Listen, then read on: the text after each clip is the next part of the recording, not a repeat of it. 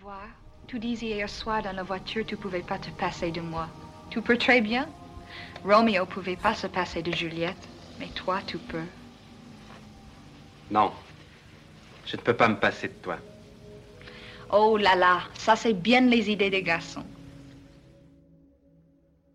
Bonjour et bienvenue dans ce nouvel épisode de Confine Love. J'espère que tu as passé une bonne journée. Avant de te laisser avec l'épisode, n'oublie pas que si toi aussi tu veux partager ton histoire, tu peux me l'envoyer à confinelove at gmail.com en version audio MP3 ou à l'écrit. Toutes les informations sont en description du podcast et d'épisode. Je ne t'en dis pas plus et je te laisse avec l'histoire du jour. J'espère qu'elle te plaira.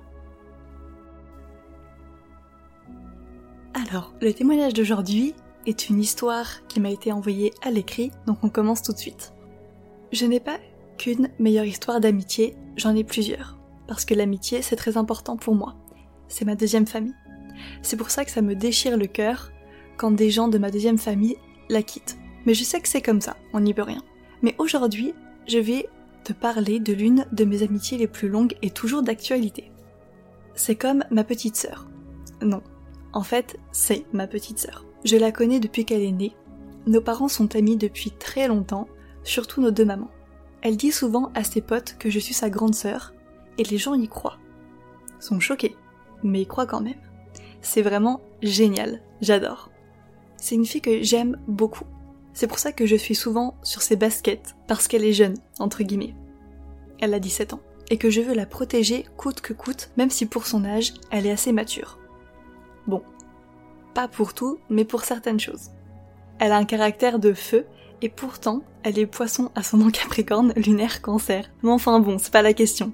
Elle te rentre dedans quand ça va pas. Mais c'est aussi quelqu'un qui a du mal à accepter les critiques, et c'est compréhensible parfois. Et bref, elle a toujours été là pour moi à son niveau. Elle me défend quand elle le peut, mais elle s'en fiche, elle y va cash. Même si des fois madame est insupportable, des fois je dirais même qu'elle est très bête, et ça me fait marrer de voir ses idioties, mais je pense qu'elle est surtout étourdie. Elle se perd souvent dans les nuages, comme on dit.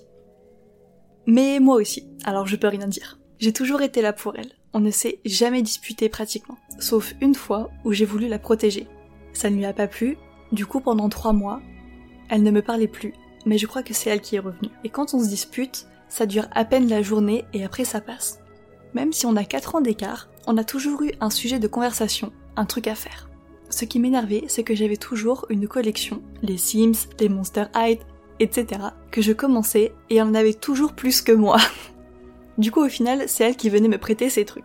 Je l'ai vue changer. Et elle aussi d'ailleurs, elle m'a vu changer mais on a toujours les mêmes délires, on a des vidéos et des vidéos de nos conneries, de nos fous rires, de nos réactions, etc. Elle adore m'envoyer les photos de quand j'avais 10-15 ans pour me rappeler le glow-up que j'ai eu, mais genre, c'est un truc de malade. On a décidé de se faire un tatouage commun de nos deux signes astro. Bref, j'ai sûrement dû oublier des choses, mais tout ça pour dire que je t'aime de tout mon cœur et que si il lui arrivait quelque chose, ça serait horrible pour moi. Alors grand merci à toi pour ton témoignage, c'est très touchant parce que, au-delà de lire le témoignage de deux amis, enfin d'une amie et de son ami du coup, j'ai vraiment lu le témoignage d'une sœur et je pense que c'est vraiment le plus touchant dans ton témoignage. Effectivement, on sent que vous bagarrez un petit peu des fois, mais comme tu dis, ça passe très vite. Enfin, c'est vraiment très très enfantin comme vibe et c'est vraiment adorable. Donc vraiment, c'est génial d'avoir une amie euh, qu'on a depuis sa naissance, enfin en tout cas depuis la naissance d'une des deux. Et je pense qu'au final, je n'ai pas grand chose à rajouter. J'espère juste que si tu as effectivement des vrais frères et sœurs, ils ne sont pas trop jaloux.